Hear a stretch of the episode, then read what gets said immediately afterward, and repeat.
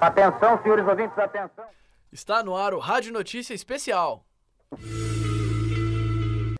Essa semana destacamos o Dia do Jornalista e a Comissão da Verdade criada pelo Sindicato dos Jornalistas em Minas Gerais.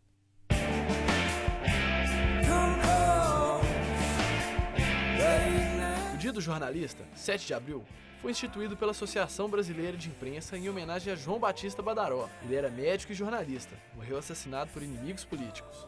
O movimento popular gerado pela morte do jornalista foi tão grande que resultou na abdicação do então imperador do Brasil, Dom Pedro I.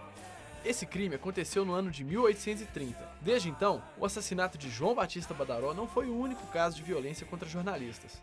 Mais de 100 anos após a morte do jornalista, já durante a ditadura, a imprensa passou por momentos de tensão com seus governantes. Os dirigentes militares tentaram calar os opositores, principalmente a imprensa de esquerda. Foram anos em que os movimentos de esquerda, não só no Brasil, mas na América Latina, sofriam com a censura da época. José Maria Rabelo, criador do jornal Binômio, foi um dos vários jornalistas que teve que deixar o país para escapar da ditadura. José Maria Rabelo destaca como a grande imprensa tornou-se palco para os discursos ditatoriais. Vi isso aqui em 65 com relação ao João Goulart. Mesma coisa, os grandes jornais todos, a mesma posição, unificar quase todos, porque havia alguma exceção nos jornais da última hora. Mas os grandes meios eram todos, estavam todos engajados na, na, na conspiração e no golpe.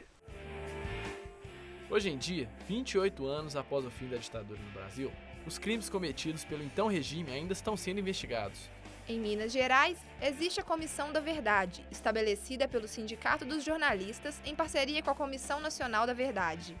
A comissão visa esclarecer crimes cometidos contra jornalistas à época da ditadura. Muitos desses crimes ainda permanecem sem uma solução ou necessitam de uma segunda investigação. A presidente do Sindicato dos Jornalistas, Eneida Costa, destaca o papel da Comissão da Verdade.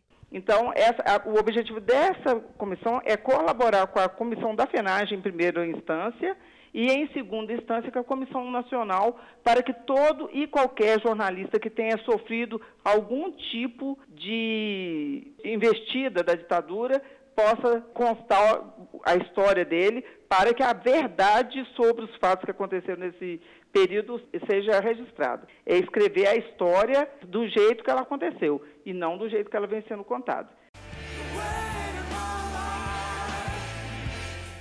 Para José Maria Rabelo, a comissão é importante também para revelar os horrores dessa época que ainda não são conhecidos.